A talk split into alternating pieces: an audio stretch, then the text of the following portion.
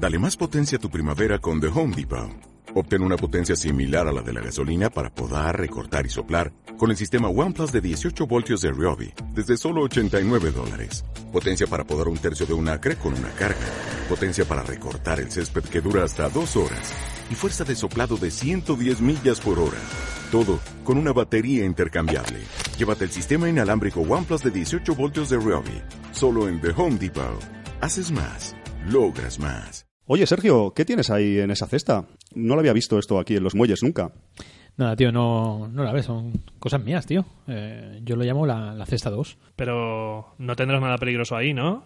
A ver si nos va a salir un monstruo o algo que no te esperas. Que no, que no, tío, que son chorradas, dejadla estar, cabrones, no, no la abráis, anda. Va, venga, no jodas, vo- voy a abrirla, voy a... ¡Ostras! Pelis porno, viejas en VHS. ¿Qué colección tienes aquí, tío?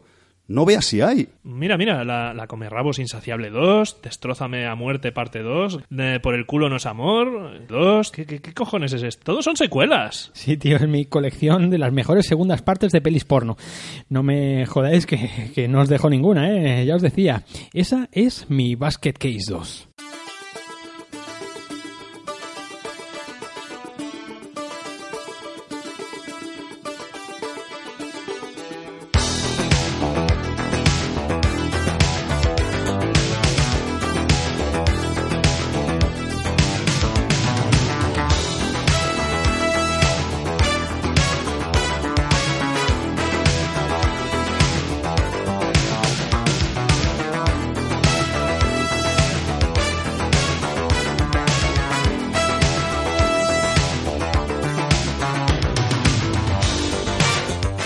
Pues bueno, amigos, eh, los muelles de Gun, aquí seguimos con esta segunda parte del programa 7, aquí seguimos avanzando. Y si antes hemos tenido a Copland, eh, esa película de James Mangold, ahora vamos a cambiar, como hemos dicho en la despedida de, del anterior, vamos a cambiar totalmente de, de dirección, vamos a pegar un volantazo y nos vamos a ir a, a, a la serie B, al terror, al cine cutre, al cine, si me permitís, un poco como ya tuvimos en el programa pasado, ¿verdad, Sergio? De, con Resonator. Pues sí, pues sí, volvemos un poco a, a ese, esa caspa, ¿no? Ese caspilla y buena con, con este basket case que tú mismo has elegido y que yo te doy las gracias con esta Basket sonrisa. Case 2. Y- Dos, sí, exacto. Que era algo que te quería preguntar. ¿Por qué la dos y la uno pasaste de ella, tío? Porque la 1 te ha gustado mucho, has tenido que ver la 1 para poder ver la 2. En círculos, en círculos así que les gusta más el cine independiente y tal, eh, consideran mucho mejor la 1 más que, más que la 2 y la 3, ¿verdad, tío? Uriol, por ejemplo, ahora lo hablamos. Sí, a eh, mí, a mí me gusta más la 1, sin duda. Pues bueno, vamos a, antes de adentrarnos con este Basket Case 2, como decís, de 1990, película de Frank en el Lotter, vamos a, a saludar a algún amigo, eh, Venga, Sergio. Saluda. Vamos a saludar a un amigo que, que conoce bien también el amigo Uriol. Vamos a saludar al amigo... Saludamos a Óscar Buenafuente de Gigamesh. Hola, Oscar. Todo amigos de Gigamés, ¿eh, Sergio? Te tienes que pasar por allí. eh. Yo, tío, hace. Yo con Antonio y esto. Yo me he pasado varias veces, le fui a saludar un día y. Pero, tío, quiero ver también a. Abel. tío. a- y Abel tiene que venir aquí. Sí, sí, te- Tiene que tenemos venir, que hacer tío. Perseguido y alguna peli así más que, había, que le Claro gusta que a él. sí, tío. A ver si se anima y se escapa por aquí. Abel, ¿qué pasa? Abel, ¿qué pasa? ¿Qué pasa que no vienes? ¿Qué pasa Abel, que ¿qué no- pasa contigo? Pues Óscar Buenafuente, Uriol, eh, gran colega de, de Gigamés, ¿verdad? Gran colega de Cerveceo. También es verdad, sabe mucho de cine, sabe mucho de cómics. Pues de- tiene que estar aquí también. sí, pues sí, porque la verdad que sabe mucho de literatura.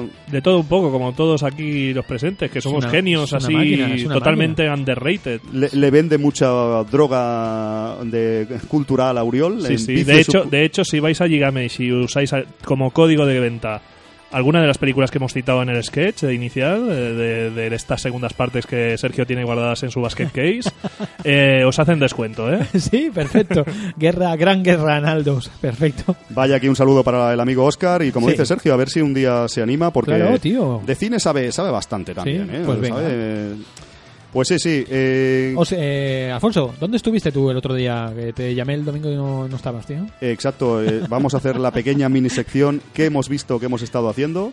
Pues he estado todo el domingo durmiendo, es raro en mí, pero... Sí, no me jodas. No, tío. estuve, estuve en el Berretina Festival de Cornellá. ¿Eh? La verdad, Sergio, que no os podido, no os pude avisar porque la verdad que yo no No, sabía mí de sí que este me, evento. me avisaste, pero yo tenía que currar. Sí, pero ya tío, os y- avisé para el domingo. Yo no sabía, Sergio, que Mm. el viernes es un festival de, eh, Festival del Cine de Serie B de, de Cornellá, el B Retina, es eh, la tercera edición. Yo la verdad que desconocía, no sé Uriol que a lo mejor le Sí, no, sonaba. yo, yo lo había escuchado, ah, no sé cuántos años lleva ahora mismo, pero me suena de haber visto pues eso, el anuncio por internet y, y bueno, se va ganando su espacio como tantos otros eh, festivales de, de cine por Cataluña, sobre todo. No sé el resto de España qué tal está de activa, pero tenemos de todo, desde noches de cine oriental en Vic a aquí el Berretina, el, el de terror de, de Molins, de Rey, Ujú.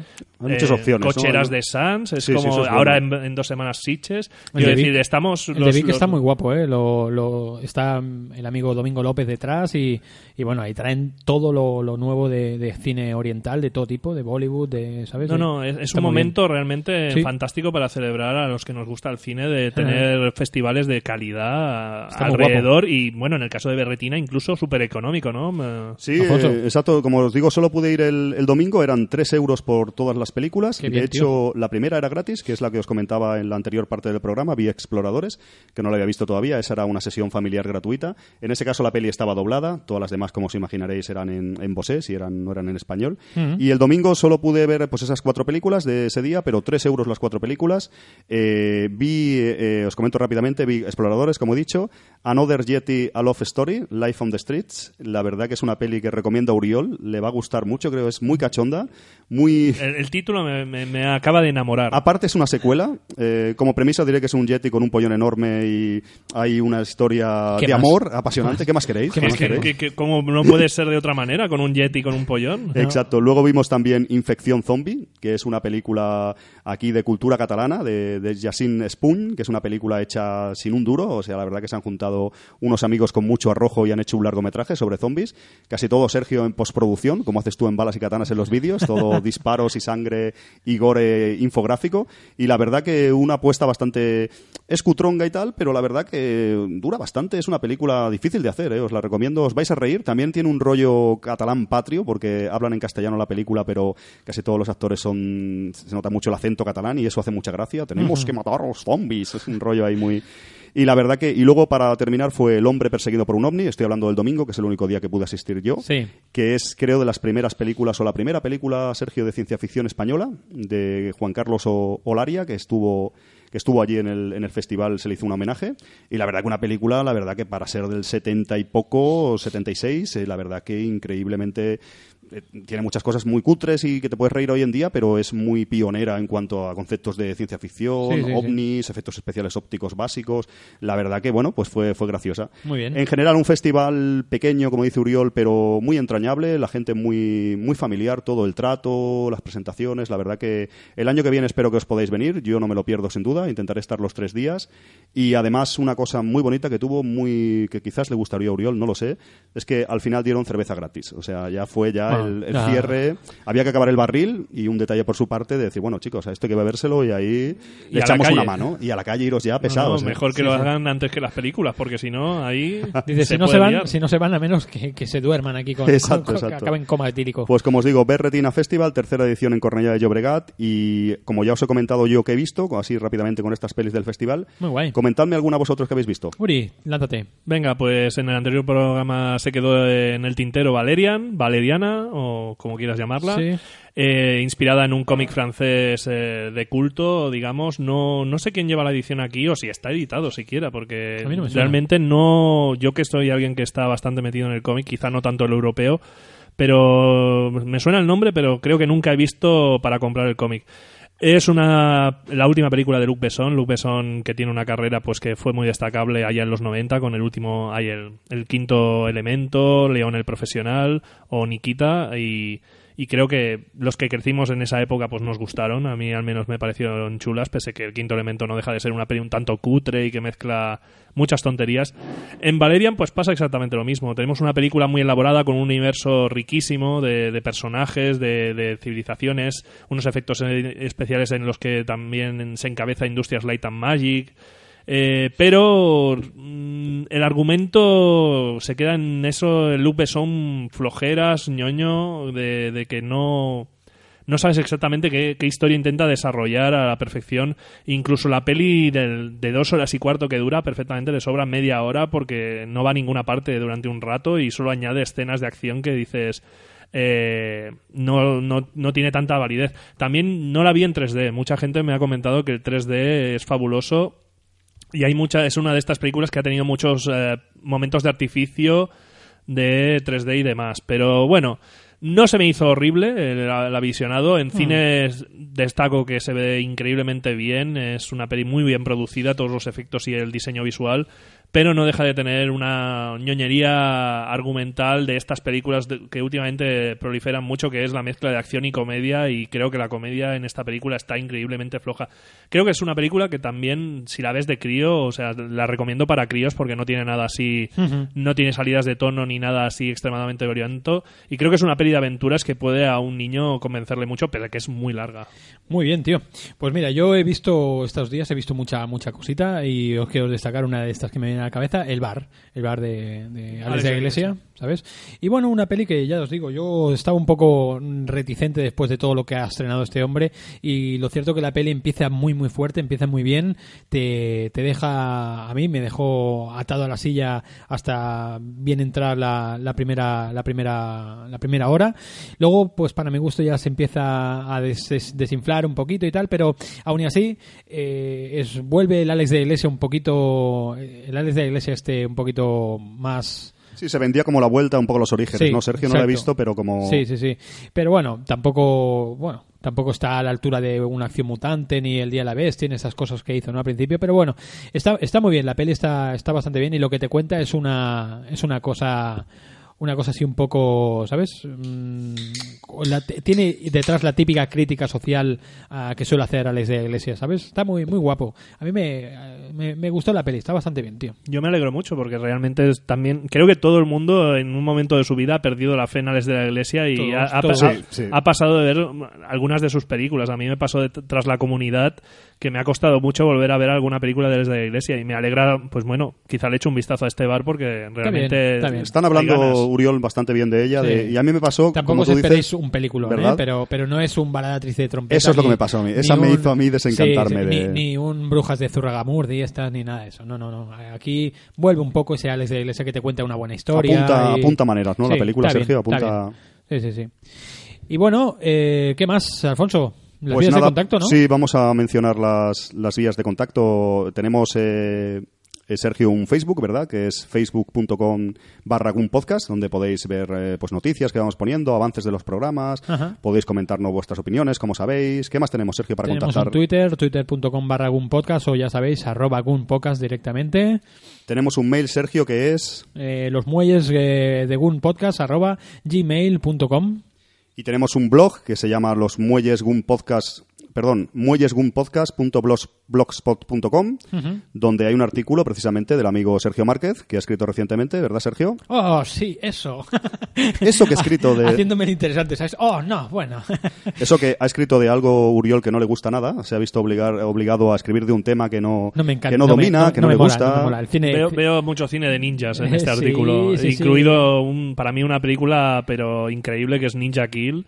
Ninja increíble porque no me he reído tanto en mi vida con una Eh, película tan ridícula como... de, la, de la IFD, tío, ¿cómo no, tío? Sí, Simon, sí. Simon Jam, o cómo se llama. No, no, Simon- El ojalá estuviese Simon No, el productor, el productor. Es- Era, era- estaba Thomas Tang a la cabeza y Joseph Lai. Joseph Lai, Joseph eso. Lai, Joseph sí, Lai es el maestro de estas películas. Thomas que- Tang era el de la Filmark y Joseph Lai el director Sí, de, la, sí. de la IFD. Pues bueno, algún, se llama Cuando dicho- el cine de karate perdió su trono. ¿no? Exacto, tenéis ese artículo, Cuando el cine de karate perdió su trono, el artículo del amigo Sergio Márquez, donde ¿qué expones aquí así básicamente, Bueno, pues eh, habla un poquito de los años eh, gloriosos de- del videoclub, ¿no? Como lo hemos vivido cada uno y cómo en, en aquel tiempo aquellas películas eran grandes hits, o sea, gente que incluso no les gustaba el género, que, que se esperaban por alquilarlas, ¿no? Gente mayor, gente ya talludita, esperando películas como, como ha dicho Uriol, ¿no? Ninja Kill o, o la última de los Kung Fu Kids, ¿no? Que dices, tía puta, esto, ¿qué, qué pasa aquí, no? Y ahora pues vemos que el cine de, de acción pues está relegado un poco pues a- al, al, al DVD, incluso tampoco ya el DVD, porque ya cuesta encontrar hasta películas, Pe- películas como John Wick o, o pelis así, Everly. Bueno, Everly sí que se ha editado, pero John Wick no está editada todavía aquí en nuestro país. Está en castellano, pero fue una, un estreno directo a televisión, ¿no? Entonces, Bueno, Netflix, ¿no? Fue la que trajo la película, sí, creo. pero, pero de- después del éxito que, que obtuvo Físico con no el está, boca a boca. John Wick, Físico, no está, no, todavía no. Bueno, han quizá, han quizá la también viene atado a, a que hemos perdido la distribución con Hong Kong. Realmente allí sigue habiendo una producción de películas de acción, quizá no tan prominente como antiguamente, pero se ha perdido completamente la costumbre de traer cine de Hong Kong. Yo hablo un poco de ese tema y llego a mis propias conclusiones, cada uno pues tendrá las suyas, ¿no? Pero bueno, yo expongo la mía y si lo queréis saber, pues ahí tenéis Miraros ese el articulete artículo. que, bueno, Tiene un aire de cierta nostalgia, Sergio, ¿verdad? Mucho, que tienes mucho, razón, de mucho. producciones Sí. que se han perdido o distribución eh, pues más directa al videoclub y pues a lo mejor eh, Hablo un poco productoras pues, más de, de pequeñas. todo eso. Sí. Y nada, eh, hago un repaso por las películas de acción que más me marcaron en aquel videoclub y tal, y después hago pues ese eh, tergiverso ahí un poco la historia y por qué hemos llegado a este punto, ¿no? Interesante artículo cuando el cine de karate perdió en su perdió su trono que tenéis en nuestro blog y que Sergio se está animando a escribir aquí. Eh, Falta Uriol que escriba algo. Uriol, ya sabes, Jack Barton por un módico aquí. precio tenemos ahí algo escrito de Uriol. Ay, ay, ay. Pues muy bien, vamos, vamos a avanzar, chicos. Eh, ya hemos comentado un poco todo, las vías de contacto, hemos comentado. Así que, Sergio, Sí, sí, Alfonso, da tu paso a, a Basket Case, que, que- que eres el, el- el portador, eres de Bringer.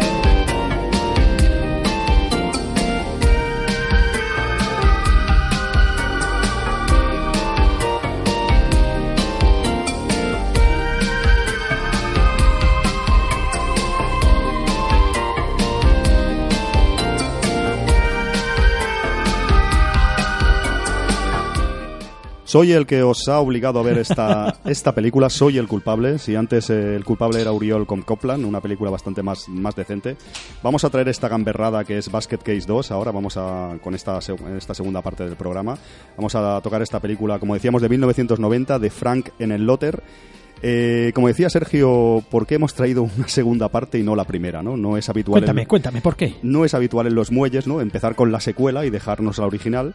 Bueno, quise traer una película un poco, como hemos dicho antes, en clave de humor, como tuvimos Los Guerreros del Bronx, como hemos tenido, pues, en Resonator.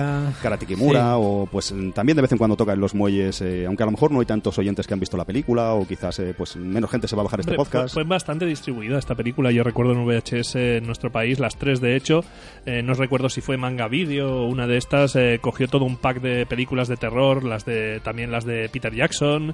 Y también entraba pues eh, cine de este que tenían incluso una marca que era Strong Video, creo, o algo así. Sí, pero Strong sacaba todo tipo de... Tetsuo estaba Tetsuo bajo- estaba por sí, Strong. sí, sí. Y, pero bueno, que hubo un momento bastante álgido de este cine para los que ya tenemos una edad, ya digo, de los que hemos vivido el VHS, de que Basket Case era muy, muy accesible, más que otras películas de Helen Lotter en España. Sí, como decís, un representante del, del terror del terror cutre de serie B de los 80 de los videoclubs. Este Basket Case de la segunda parte ya de los 90, de finales, eh, rodada seguramente de finales de los 80 y se estrenó en, en 1990. Y como decimos, eh, ¿por qué hemos traído, Sergio, esta, esta segunda parte? Porque la primera Pues te apetecía, ¿no? Sí, y aparte, como has podido apreciar, la primera es, bajo mi gusto, es bastante chunga. Es Sí. bastante. ¿Sabes, sabes lo que pasa, Alfonso? Tú me preguntaste otro día, hostia, pero ¿dónde te has quedado? No te lo podía decir, ¿sabes? Porque, o sea, la había intentado ver dos veces y no me encaja, tío, porque es muy continuista, tío. Entonces, ¿qué he hecho? Pues como soy un Profesional un del profesional podcast. del podcast, me he visto la primera también, ¿no? Y he visto la primera y la segunda y la tercera no la he visto. Pero bueno, me he visto la primera y eso ha hecho, Alfonso, que, que la segunda me guste. Tú es, entre todas esas bolsas de basura que huelen fatal, esta huele peor, ¿no? O sea, esto, esto es un poco entre... No, fuera de bromas, vamos a hablar ligeramente de la primera, es inevitable. Basket Case, he querido, he querido traer la 2 porque creo que es más divertida que la 1. Para mi punto de vista es mejor, aunque... Está mejor hecha, Quizás Uriol y en general todo. mucha gente está considerada mejor la, la 1 incluso, fue más rompedora. Sí, sí, sí. Vamos a hablar ligeramente de la 1, Uriol. Basket Case, para poner al oyente un poco en situación, aunque sea ligeramente, como es la segunda entrega.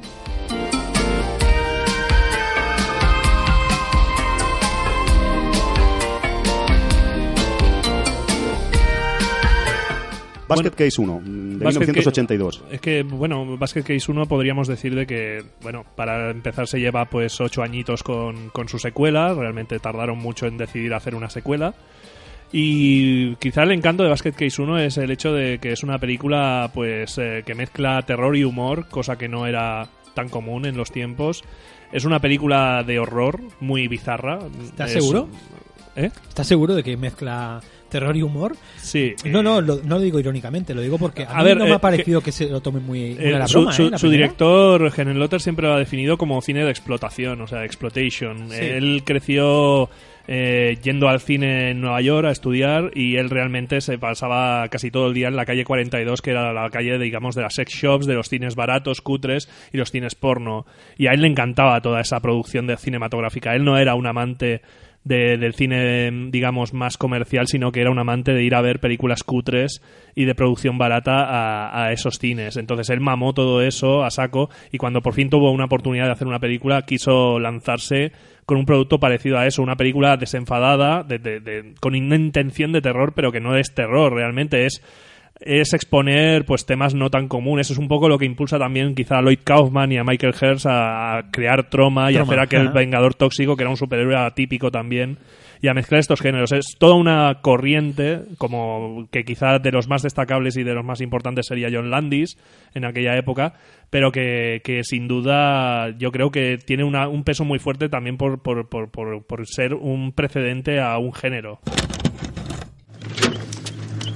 ¡Dwayne! ¡Dwayne! ¡Dwayne Bradley! Belial.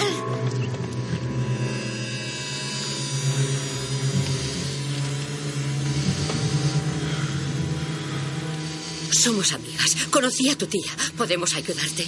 Por favor, sube antes de que te vea alguien. Por favor, ven. Ven.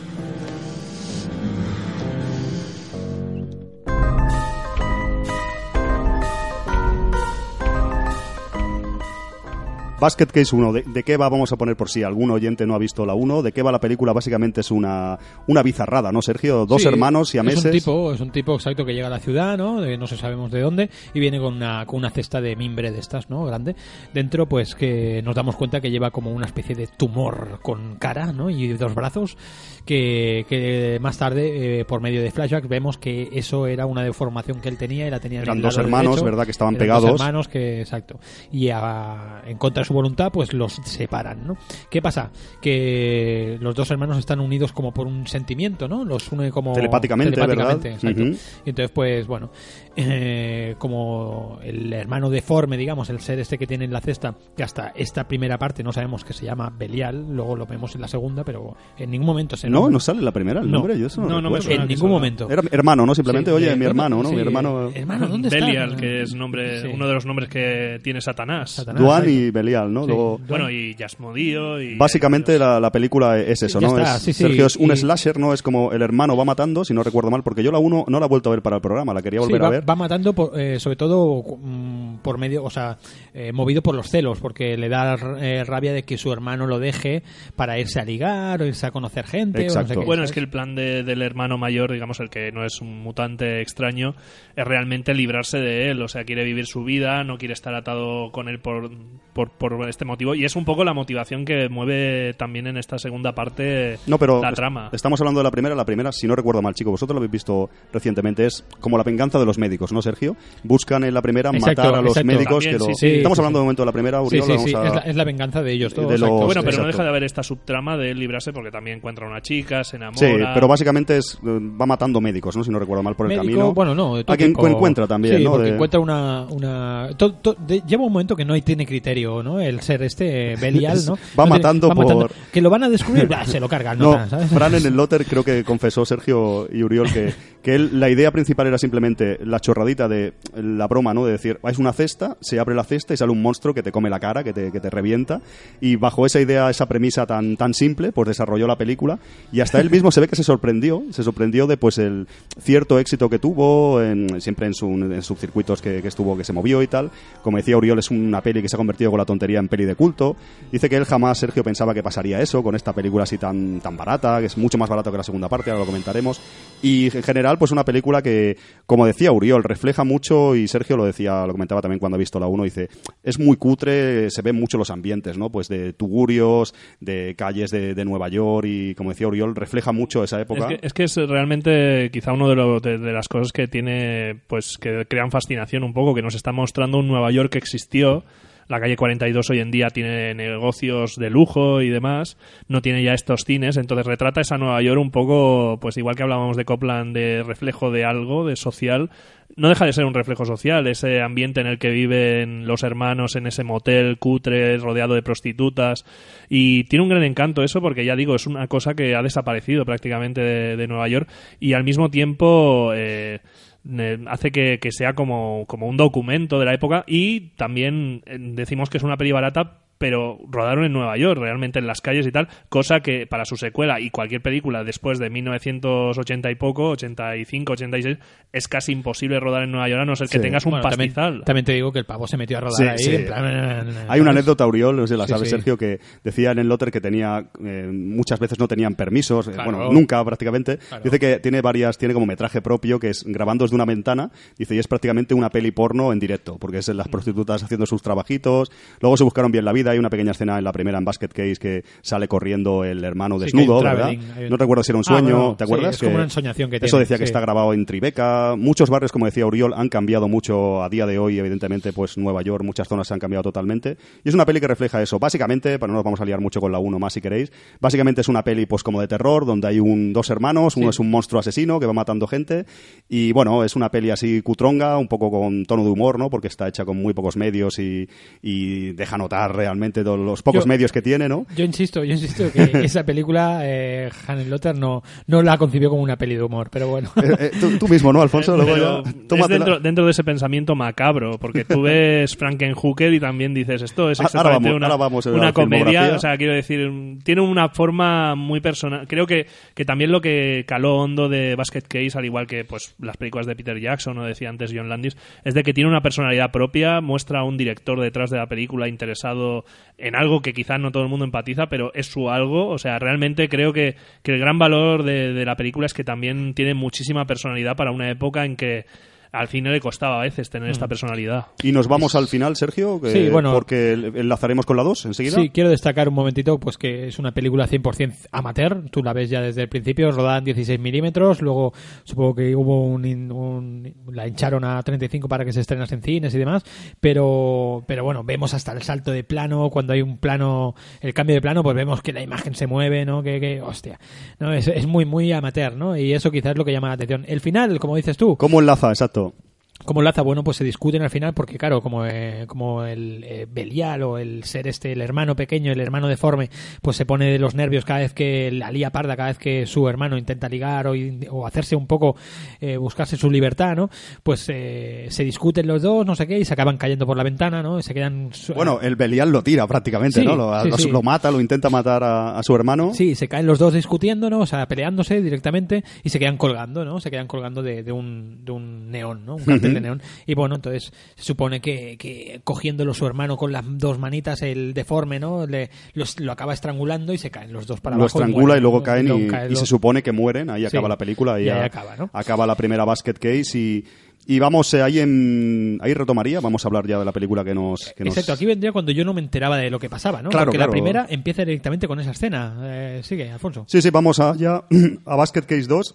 Uriol ha avanzado muy bien muchas de las cosas importantes de este director, ¿no? Un director que se ha criado en los greenhouse eh, americanos, de toda la calle 42 y, supongo otras partes de, de Estados Unidos, donde buscaba ávidamente cines de exploitation, de, de serie B y películas underground, ¿no, Uriol? No, incluso porno, o sea, Y no, también porno, ¿no? no, De- no tiene ningún problema en aceptar que el porno también, el sexploitation le gustaba. Exacto, que en muchas películas vamos a ver muchos toques sexuales mezclados pues con gore, con un poco como decía Sergio, con humor. Qué eh, asco el porno, eh, tío. Hay que ver el porno con el gore, ¿eh, Sergio? Es que hay cada asco. degenerado de... Mí- ah, que yo nunca- Frank Lotter, como decimos, es un director ya un poco de culto, es un poco un, un irreverente, un, un gamberro dentro de, dentro de la industria, ¿no? Que ya con, con bastantes años a sus espaldas y con, con bastantes películas, con la tontería. Y vamos a repasar rápidamente su filmografía, Uriol, si te parece bien. Venga,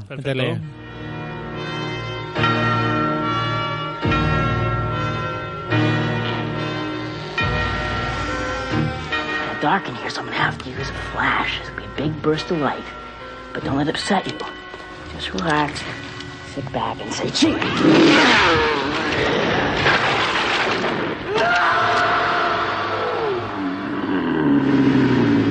Remember the Times Square freak twins? Yeah. Uh, they're born Siamese twins. And they get cut apart, kill some doctors, and vanish from the hospital.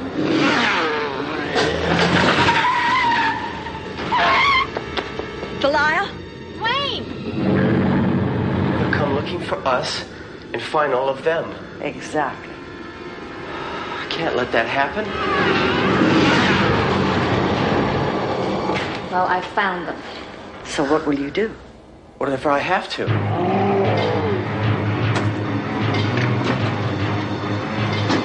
No, no, no, no, no. Basket Case 2.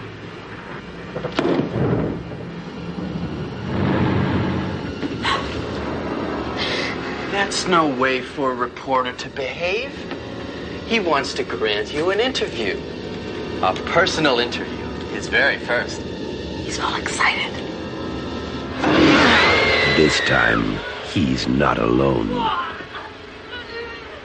Vamos a hablar, como decía Oriol, muy rápidamente de su director, de Frank en el Lotter. Tiene la primera, es Last of, of the Knife, eh, corte de cuchillo o algo así, del 72, que no tengo ni idea de esta película, Uriol. No tengo ni idea de esta película. Y no es Intent- fácil de localizar, No, creo. no, no, no se puede localizar. A- actualmente ya no lo sé porque hace años que la verdad es que no he mirado a ver si alguna distribuidora ah, lo ha intentado sacar a la luz esta película. Incluso Lotter tiene su propia distribuidora de películas. Actualmente ya no sé si la tiene, pero se dedicó a rescatar muchísimas películas eh, perdidas de, de exploitation y no sé si entre ellas habrá sido alguna suya. Cierto, Sergio, en el Lotter es un coleccionista de cines y salen algunas fotos en entrevistas y demás, y sale todo lleno de, de Blu-rays, de DVD, se ve que tiene una filmografía, es como nosotros, pero con más edad, ¿no? Que tiene un diógenes ahí de, de películas y como dice Hostia, Uriol, verdad, pues sigue... una, una revista que... No, sí, le, Y le que se- encan- Ay, perdón, eh, le encanta esto, pero que aparte le- se preocupó de conseguir mantener negativos y películas que de otra manera habrían acabado en un almacén pudriéndose o avinagrándose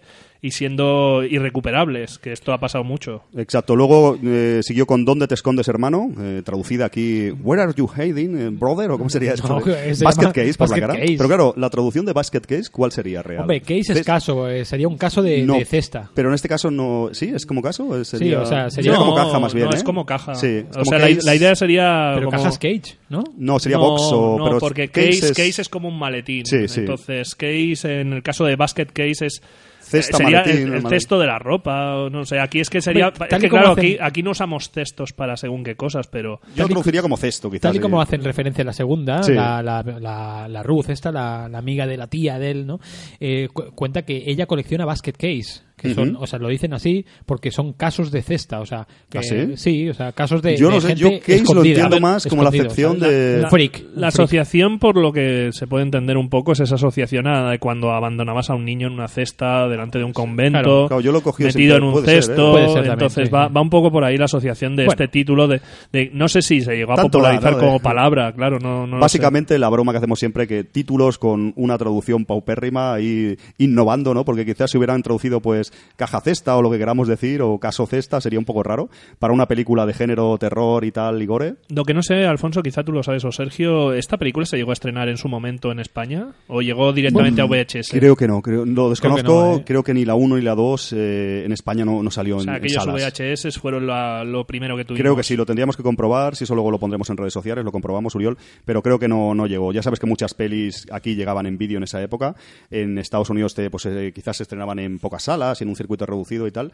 ¿Qué más tenía Frank en el Lotter? ¿Qué, eh, siguió con Basket Case, que como hemos dicho es una película pues un poco de culto y que le sirvió para entrar en el, mundillo, ¿no? ¿Y cómo continuó, eh, Uriol o Sergio? Pues, pues continuó con una película que podría ser incluso autobiográfica si no fuera porque tiene ese elemento de monstruos y, y, y de tipo basket, basket case que es Brain Damage. Brain Damage es un poco el intento de Helen Lotter de librarse de las drogas y escribió un guion relacionado con el tema. O sea, le le gustaba mucho el cine, pero también el ir a esos barrios bajeros y demás, pues le gustaba también todo el tema de, dro- de drogas y, y tu- estuvo mucho tiempo luchando contra esa adicción.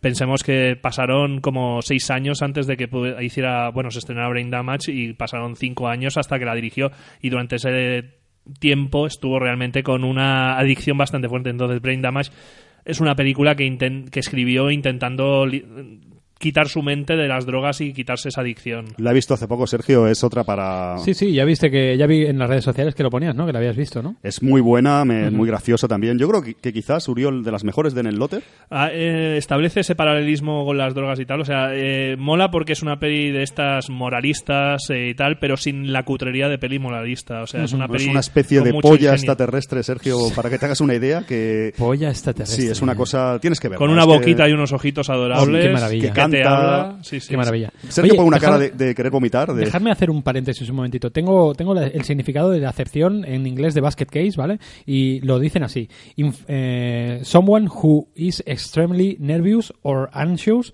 and is therefore unable to organize their life, ¿vale? Que significaría más o menos como alguien que... Pues no tenía ni idea, ¿eh? Qué que es extremadamente nervioso o ansioso, ¿no? Y therefore no sé qué es. Therefore no sé... Así que- Así que eh, es incapaz de organizar su vida. O sea que Belial sería un poco un basket case, Un ¿no? basket case, O sea, es una, una frase hecha, mira, lo desconozco. Sí, Más sí, sí. bien nuestro Yo sabía que era una excepción. Claro, será un juego una- de palabras con cesta con, Cesta, y claro. con también con esto. Mira, pues es una, Sí, una sí, sí. frase hecha. Sí, Muy yo- bien, Sergio. Para Ahí inglés estamos. siempre tenemos que recurrir a ti para temas de Hombre, inglés, ¿eh? Para hombre, temas- cuando no tenemos a José, José Luis. ¿eh? José Luis nos falta, que ha vuelto de Japón Bueno, recientemente, lo queremos tener aquí. Perdóname, tío, hablábamos de Brain Damage, tío. De Brain Damage que la has visto tú hace poco, yo no, no tenía ni idea. De Sí, ya lo ha peli. comentado todo Uriol, la verdad que otra peli así, pues muy cachonda en la línea de en el Lotter. Y luego ya en el 1990, pues regresó con esta Basket Case, que vamos a tratar ahora en breve.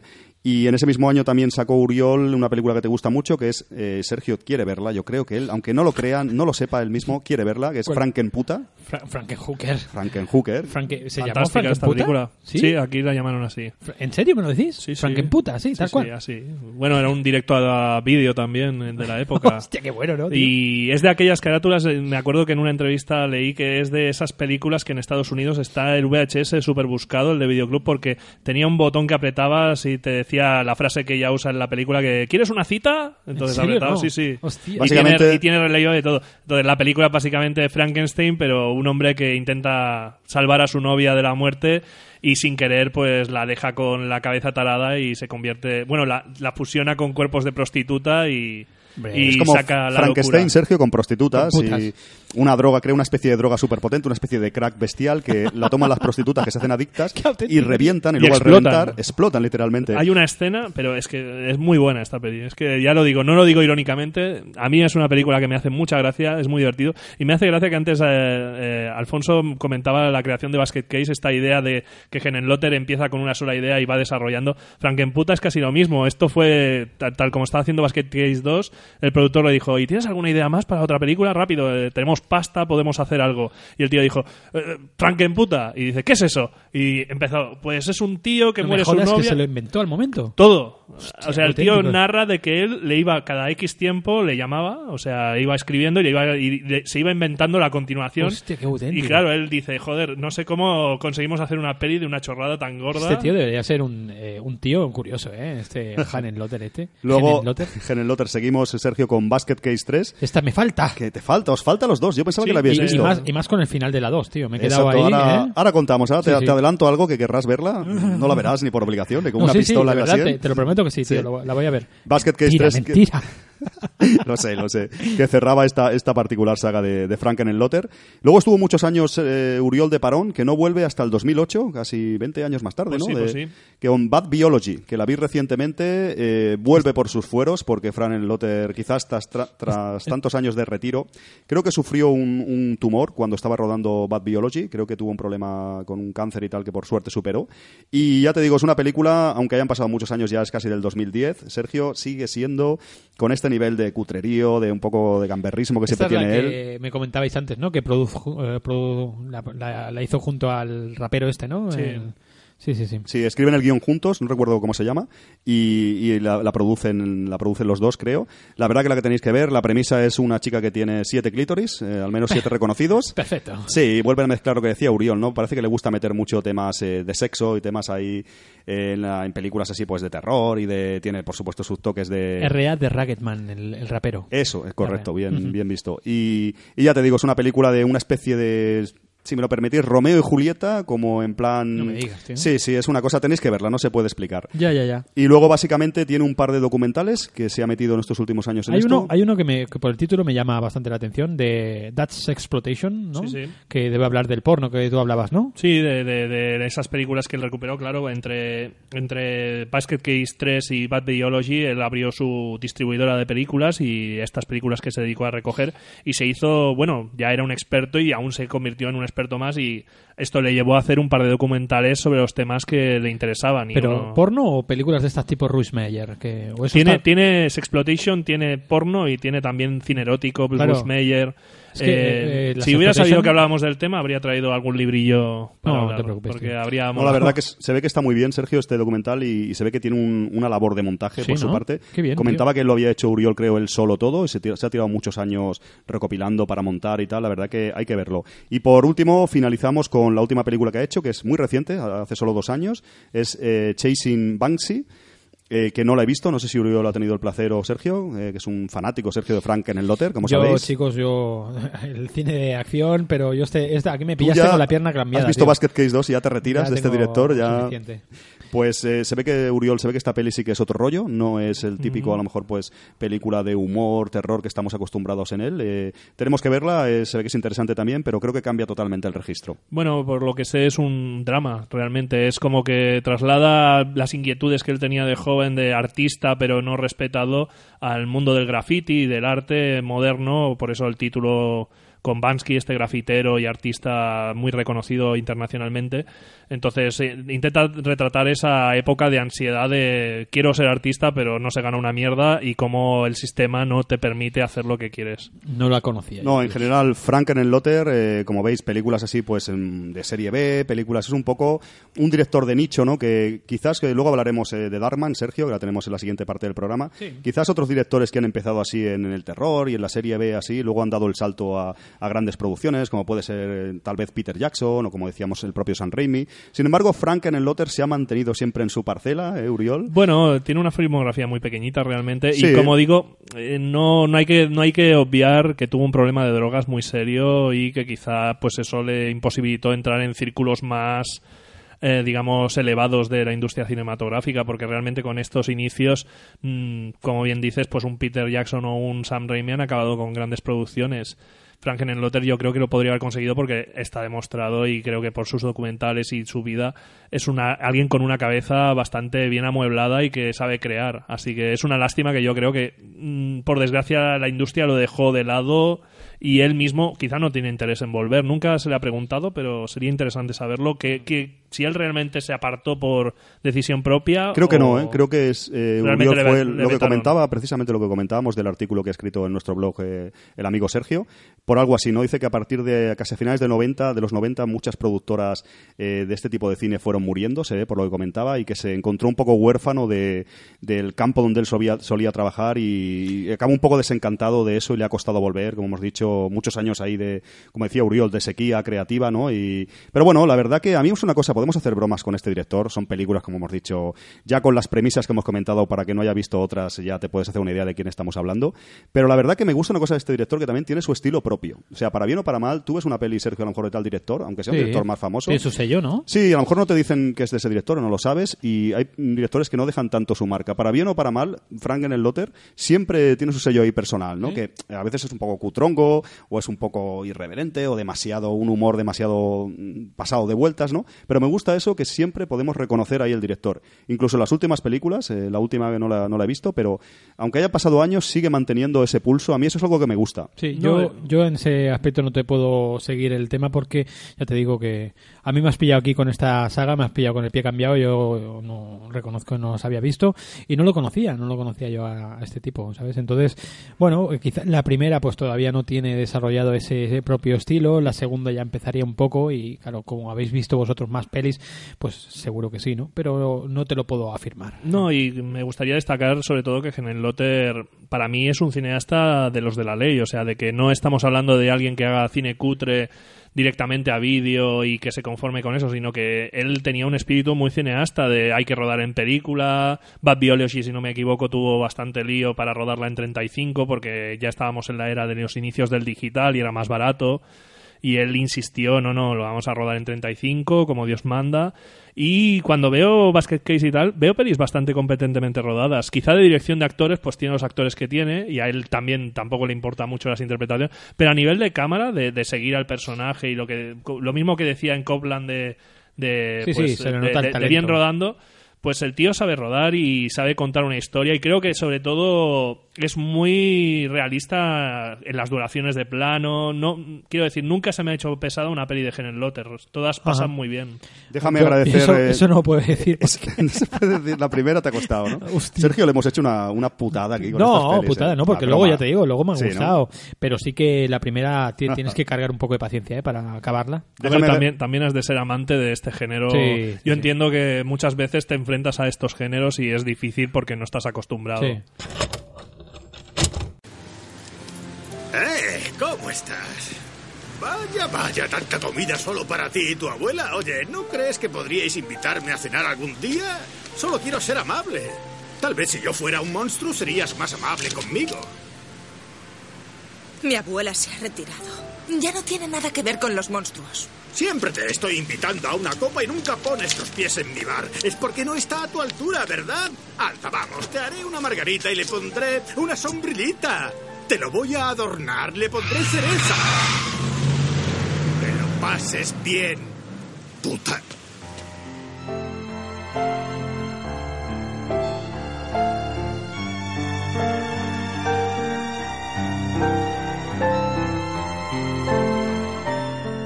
Déjame agradecer a, aquí tengo una revista que me ha dejado un amigo para documentarme, al amigo Germán, un amigo cliente fan, también escucha Los Muelles y Sí. fan de Nel Lotter. Me ha dejado una revista que se llama Sofilm, Sofilm, mejor dicho. No, no la conocíamos, vosotros me habéis comentado que tampoco, que tiene, es un, es de abril del 2014, es... eh, bueno, estamos aquí, nos ha venido bien porque quizás en papel no hay demasiado de, de Nel Lotter, quizás en las Fangoria también en su día de Basket Case salía, Sí, y- pues- pero me ha venido muy bien porque hay una entrevista, ahora os la paso también que os la leáis y bueno, hay un pequeño especial. Muchas gracias a Germán por dejármela y me ha, me ha venido muy bien para documentarme y para Mm. conocer a este director que hoy en día parece, eh, ¿cómo era? Mick Roney, el actor a que Mickey Mickey Rooney. Se, se parece hoy en día un montón Pero ya, sin ¿eh? estar tan loco. Eh, exactamente. Increíble, porque po- está muy loco, pero Vicky Rooney llegó a unos límites de la realidad. Me, me hace gracia que hayas dicho lo de Fangoria, porque sí que ha trabajado para Han- Fangoria. De hecho, hizo una tira cómica de Basket Case durante unos años y no sé si sigue en ello. Sí, pero supongo en la edición americana, claro. Claro, Aquí no- salió de...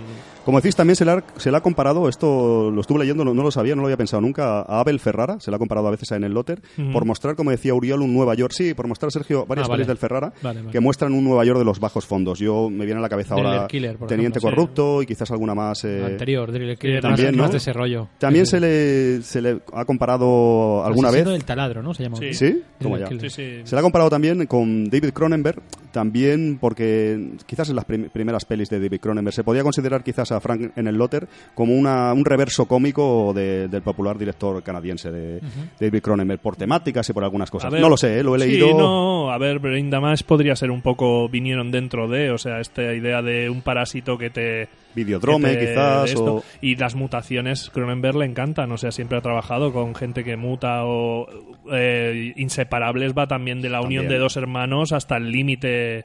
La película, lo bueno, no me quiero avanzar, pero Dale, lo, cierto, lo cierto es que te- eh, podría llegar a, a replantear cosas que a día de hoy se pueden hacer películas con un debate bastante chungo, ¿no? Que es el tema de, de, de lo físico, ¿no? De, de la aceptación de lo físico, ¿no? Incluso en la segunda, ¿no? Vemos que están todos los basket cases estos, ¿no? Los, los freaks estos eh, recluidos en la mansión esta, ¿no?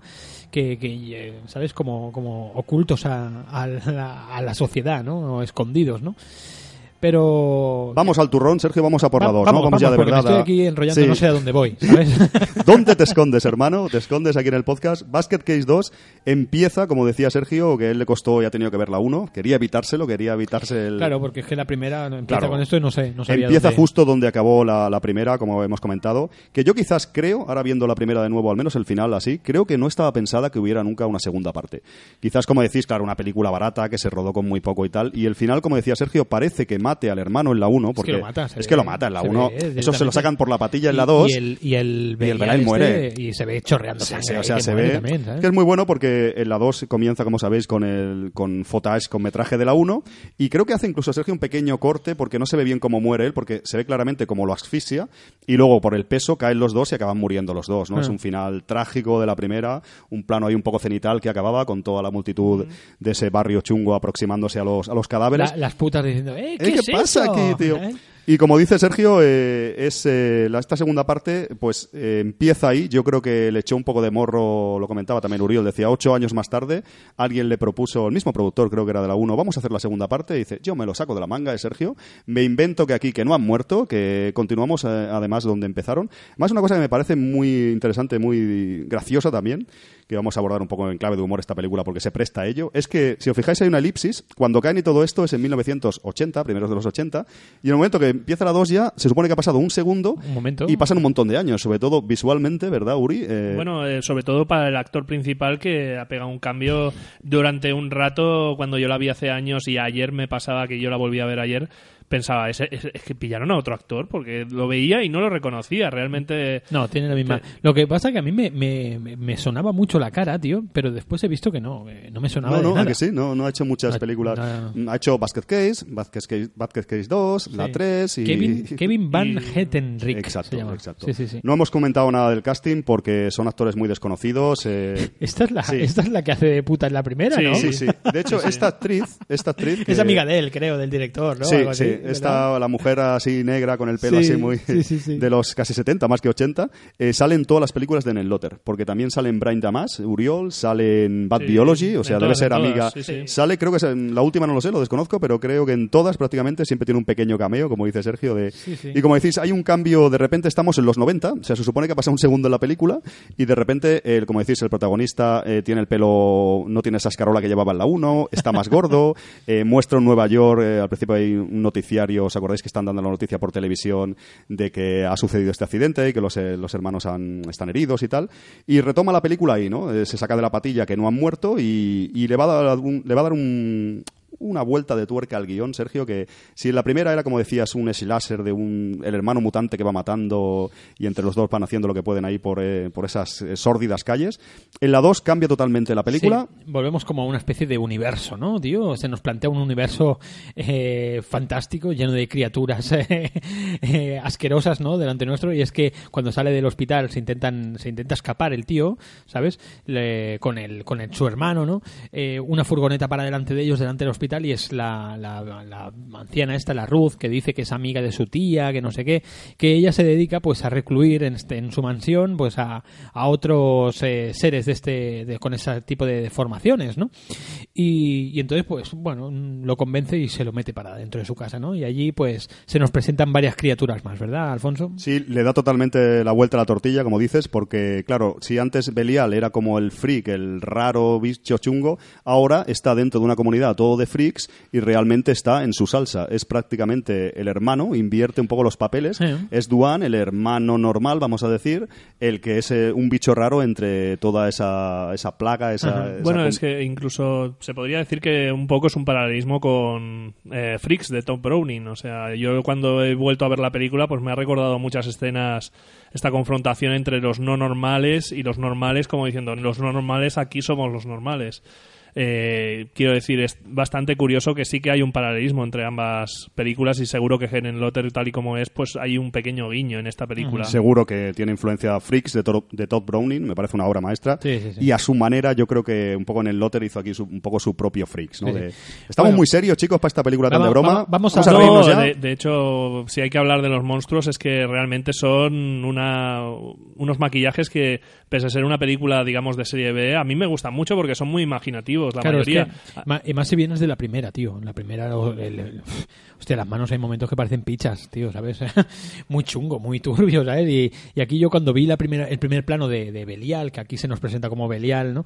Y se- el primer plano dices, hostia, incluso eh, interpretaciones de, de gente así, ¿no? Dices, hostia, si lo hacen bien, ¿sabes? Porque en la primera tiraba de amigos, seguro, de gente mm, que no eran Aquí profesionales. no, ¿eh? no creo que tirara de gente muy profesional tampoco, pero Bueno, bueno, pero vemos alguna- que hay una intención. Sí, Sí, no, sí, por sí. ejemplo, Granny Ruth, que como ha dicho Sergio, es un personaje muy importante, que es la, pues esta mujer Lo hace mayor muy bien, que tío, lo hace muy bien. es, es la que tiene más bagaje quizás, quizás de actriz, que creo que también era cantante, estuve mirando, era cantante Sí, de folk, no creo sé. que era. Puede ser, sí, pero es la que mola. tiene más de tablas, eh, son actores, eh, como decís, evidentemente, pues gente pues muy amateur y tal, pero sí que hay algo más, evidentemente cuenta con más presupuesto que la primera película, siendo aún así una tenemos película... A, tenemos a Ted Sorel en esta peli también. Tenemos a Ted Sorel, que lo tuvimos en Resonator. Resonator, tío. Y que a ti te cae muy bien este actor, te da La mucha cara- rabia. La cara de aceite que tiene esa, tío, Ted la cara grabada. Y en general, lo que dices, hay un salto en los efectos especiales, Está bien, salto. tío. Siguen siendo cutrongos, no Muy nos cutre, engañemos. muy Bueno, cutre, pero son bueno, muñecos. Es sí. que un muñeco es un muñeco. No, no Es- puedes a ver si tienes a alguien como la cosa y demás. Tienes Puedes ahí a- hacer maravillas, pero en este caso todo juega a esa, a esa. Bueno, yo creo que la gran realidad es que Helen Lotter no apunta a hacer una película seria o bien hecha, apunta a hacer una película entretenida. Y son motivos de presupuesto. Yo quiero mencionar rápidamente, Sergio, Gabe Bartalos, que es el, es el eh, responsable de efectos especiales, de criaturas y tal. Sí. Trabajó con en el Lotter en la primera Basket Case, como has dicho, los efectos eran todavía peores. Eran, de hecho, casi todos los planos de la 1 los rodó con un guante de látex que Sí. manejaba el propio en el Lotter, que era la mano de Belial, Sí, que la tiene él hoy en día súper desgastada, es como un objeto ya de culto. Ha puesto por ahí algunas fotos alguna vez. Y en esta 2, eh, ya a partir de Brain Damage, de su segunda película, podríamos decir, ya trabajó con Gabe Bartalos y en todas las demás pelis, en Basket Case 2, en 3, en Frankenhooker, siempre ha trabajado con él. Incluso esta última que he visto, la de Bad Biology, también trabaja con él. Cualquier efecto especial de estos de, como decís, de animatrónicos o de, de criaturas, ¿no? De, El stop motion que tiene la primera. la 1 muy- tiene stop muy cutre, motion, sí, es muy cutre. La 1 es que es diferente. Aquí hay un salto dentro de la cutrez y dentro de la serie B hay un salto en los No, efectos hay un especiales. hay un escalón muy bestia, eh, Exacto. cha- chavales. que o sea- sigue siendo sigue siendo cutre, yo creo, pero bueno. No, eh, pero hay actuaciones que más o menos, pues la periodista esta te la crees, ¿sabes? Está bien, tío. O sea, es que en lo otro, tío, el, el, el dueño del hotel, colega, en la primera. pues la 1 es que es más preciada. Sí, es más pero, cutre, pero quiero decir, es que tampoco está, vale, sí, interpretan mejor, pero dentro de, de- de que sigue siendo una mala interpretación. No, no- quiero decir, lo que he dicho antes, que en el Lotter no tiene ningún tipo de intención de hacer una película 100% seria. Quiere hacer una película entretenida y que sea como horror y, y mezclarlo con, con temas que incluso Sí, sí. estamos hablando de una peli de los 90, pero sexo, violencia, todo esto seguía sin ser algo muy común en el Sí. cine. Bueno, yo creo que mete, aun- a lo mejor a veces yo dudo, porque es verdad, como dice Uriol, que en general es, es de broma todo, ¿no? Pero a veces, eh, tú me lo decías, Sergio, creo, no sé hasta qué punto se toma en serio algunas cosas, ¿eh? Yo- Porque yo hay- tú hay tienes tus dudas, ¿no? sí, sí, sí. Yo te voy a decir, por ejemplo, una de las cosas es esta crítica que hay un poco ahí al, al periodismo, ¿no? Al, al, pedi- al peri- periodismo sensacionalista y amarill- amarillista, ¿no? Que con estos personajes como esta, esta periodista que quiere conseguir la exclusiva, quiere conseguir fotos de los hermanos. Con los mismos el foto- exacto, el fotógrafo freaks. que los... Hay también una crítica a los medios de comunicación, a que nadie tiene escrúpulos, ¿no? Pero yo, Yo creo- lo veo eso en la película, yo- ¿no? Yo, yo- a ver, está sin duda, no, no, no, o sea, hay esas escenas, pero no creo que estén hechas con la intención crítica. Creo que creo que como toda buena peli de, bueno, las, las películas de terror siempre tienen un reflejo con la realidad y algún elemento crítico de hacia la naturaleza humana. Yo creo que sí que hay bastante mala leche con los medios, ¿eh? Se, Sí, se pasa bastante, ¿a que sí? Y, y también, por ejemplo, al, al viejo aquel que, que intenta pillar la pasta en un Eso circo de ¿eh? freaks, ¿no? Que el tío tiene su... Y, y la, la mujer esta, la Ruth, que, está, que se dedica a, a rescatar eh, seres así, ¿no? Sí, pero, Extraños. pero eh, puedo hacer un... Es que voy a decir una peli que no sé si habéis visto, la, que es una parodia justamente de Freaks, eh, que es eh, Freaked, eh, la disparatada parada de los monstruos, No, se llama sí, aquí, de, sí, sí, sí, ya me acuerdo. de Alex Winter y Tom Mess. Y ambas... Tom Mess época, no... De esta época también, de los 90. Sí, era, ¿no? hacia mediados de los 90. Eh. eh, recuerdo que es cuando ha abierto hasta amanecer, el mismo Mm. año, creo.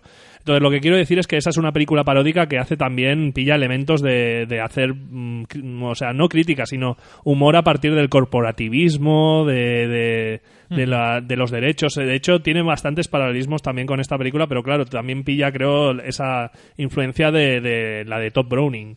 Pero lo que quiero decir es de que no me lo puedo tomar nada en serio, por- no puedo creer que sea una crítica, porque ya digo, las interpretaciones, pese a que estén un poco mejor que la anterior, siguen siendo terribles. Este, el hombre este que tiene la feria de Freaks es, es como un pionero americano, se pone a bailar y tal, o sea, Lotter realmente... No noto ni siquiera que eso estuviera en un guion, ¿sabes? Es simplemente que vea al actor y yo creo que ¿A le dice, vosotros? haz esto. A vosotros os cuesta, os cuesta de que algo, algo tan cutre, ¿sabes? Eh, No esté hecho adrede. Yo Exacto, creo que no. Yo creo que Harry Lotter lo tiene esto como su obra, su No, pero mola estos personajes, No, porque, es broma, como broma. decís, este personaje pues eh, del, de Estados Unidos profundo, ¿no? De este vendedor de freaks falsos, ¿no? Que, que aparece, que mm, salen varias pelis de, en el otro. Estos personajes, como dices, que no son actores casi. Está tan bien hecho, parece tan real el tío que... Esta, esta tienda está súper bien hecha, vamos. Vamos. ¿dónde Sí, va a parar? el hombre es un auténtico fraude. Acromegalia. Acromegalia. El acento va en la ga. Significa que aumentó de tamaño antes de morir. Unos huesos de animales, unos alambres, un poco de escayola, papel maché.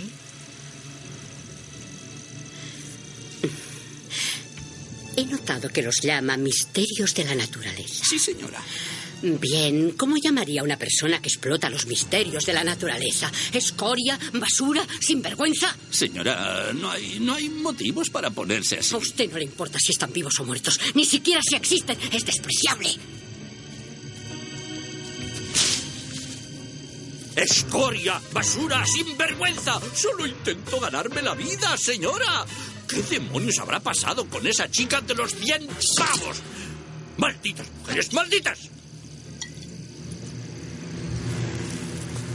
Creo que debe una disculpa al señor Bradley. ¡Yo no debo disculpas a nadie! Ya me ha oído. Ábrenlo ustedes dos. Esperaré en el coche. ¿Pero qué dice? ¿Pero qué dice? ¿Por quién me ha tomado? eh? Escoria basura, sinvergüenza. Escoria basura, sinvergüenza. Está vacío, está vacío.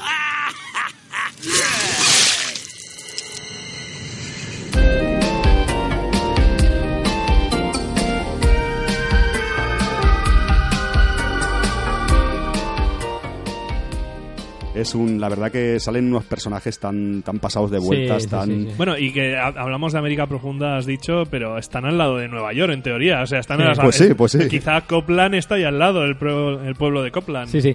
Bueno, chavales, vamos a acabar con la sinopsis, que no hemos dicho nada. Bueno, pues eh, recluyen a, a, a los dos hermanos, ¿no? A, a Duan, a Duen y a Belial. y a, y a Belial en la, en la mansión esta. Y bueno, y, y resulta que hay más criaturas. Esta mujer, pues tiene más criaturas de ese tipo. Incluso una que es eh, muy parecida a Belial, pero es una mujer, ¿vale? Entonces, ¿qué pasa? Que Belial se enamora de ella, ¿no? Y, y él, eh, eh, Dwayne, pues se enamora de la, De la sobrina de la- sobrina de la tipa. Entonces, bueno, pues los dos se enrollan, hay un momento sexo ahí muy psicotrónico, muy- una escena muy muy sucia, muy ¿eh? muy muy aberrante.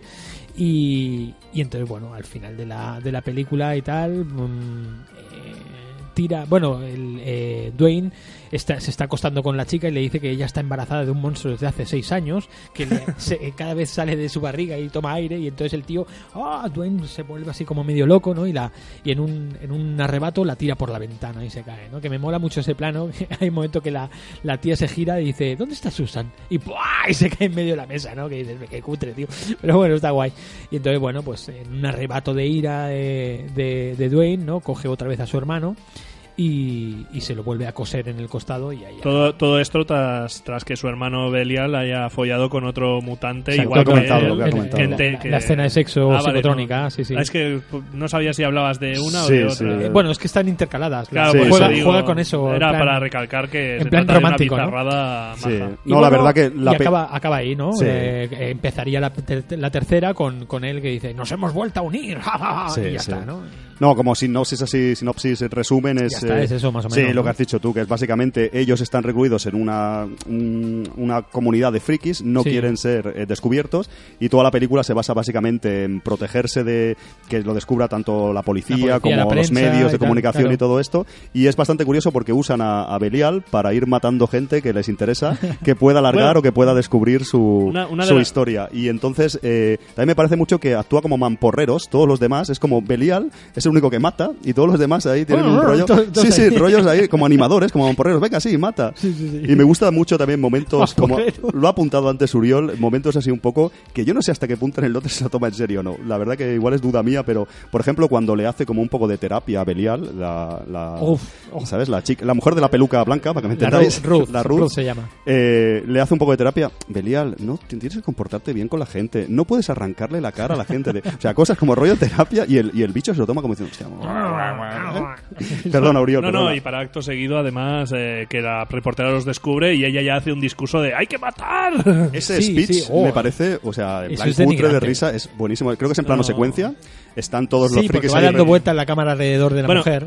es que los momentos de ático, que es donde viven los, los, los monstruos, digamos, esta gente deforme, son realmente espectaculares para Sí. mi gusto. Aparte, después hay un momento al principio que te, te presentan a cada uno de ellos y tú piensas que van a tener algún tipo de protagonismo en la película y, y no, en absoluto, ¿no? Te dices, sí, mira, este es Lorenzo y Lorenzo tiene una boca gigantesca, ¿sabes? Solamente una boca con dientes y dice, bueno, ahí donde lo ves tiene una tiene una tiene una voz sorprendente y, y se pone a cantar ópera, ¿sabes? El, monstruo, ¿no?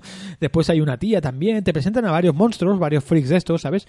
Que, que después ves que en la película no tienen ningún Bueno, peso. aparecen, Hacen aparecen- actos de presencia. Aparecen los que son personas y no los que son una prótesis puesta sobre una caja. Es muy gracioso los monstruos, como decís, evidentemente no buscan buscar un realismo, hay uno que tiene unos dientes gigantes, hay otro que es como una especie de rana, otro que es una persona con cosas colgando en la cara así por la directamente por, por la face. Por- por- Realmente por la los, face. ¿Lo los por monstruos dónde? Por la face. por toda la face. Los monstruos son, son muy divertidos, ¿no? Son realmente hechos, bueno, es un trabajo del Bartalos este, eh, como en el poco presupuesto, con el poco presupuesto que tuvo, pues hizo lo que pudo el hombre, pero se ve látex, plasticón así muy chungo, la verdad que...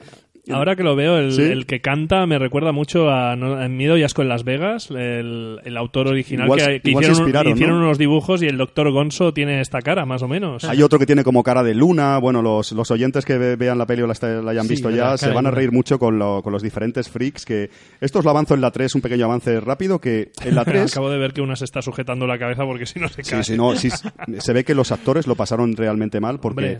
estas prótesis no estaban, mm, a lo mejor, Uriol, muy bien diseñadas y se ve que se Nunca ahogaban. lo li- están. Nunca lo están y en este caso se ve que peor todavía, se ahogaban literalmente. O sea, les, les ponían aire como podían y pasaban una calor de... La verdad que los monstruos son te partes de risa y son realmente... Hay uno que tiene un montón de narices, es el hombre con Sí. no sé cuántas narices ¿Y en la cara. este? Este que tiene un ojo ahí arriba ojo que a se la nota. Bueno, este es muy total. parecido al Toxi, ¿no? De Toxic Sí, mira, Avenger, tiene algo de Toxic Sí, Avenger, es bueno, verdad. tiene de- algo. Sí, Pero realmente eh, molan. Ya digo, a mí solo me falla uno que tiene como cara de goblin o rata y el hombre rana, porque el hombre rana es básicamente qué clase de formación te transforma. Es que, En aparte, rana, ¿no? eh, demuestra lo de que en Lotter esto no se lo toma en serio, porque cada vez que aparece el, el hombre rana se oye un, un sonido de rana típico de, de- el mismo, o sea, siempre el mismo. No Sí, se sí, han sí. currado nada. Entonces, No, además que hay muchas cosas de que, en plan broma que no tienen ningún sentido. En principio ellos están como una comunidad cerrada en una casa, no se dejan ver, son muy recelosos de su intimidad y que se pueda descubrir su secreto, que es una convención de monstruos ahí viviendo a- a- al margen de la sociedad y tal. Y luego de repente cuando hace falta, venga, vamos a pillar la furgoneta todos Y vamos ahí a- por la ciudad a matar a este. O vamos a hacer una fiesta pegando el cantazo en el jardín, ¿eh, Sergio? y la lían para ahí, eh, todos bailando, todos. La verdad que el tema criaturas, monstruos es muy divertido. Como decía ahí Uriol, efectivamente, yo creo que no, no se lo toman él en serio para nada.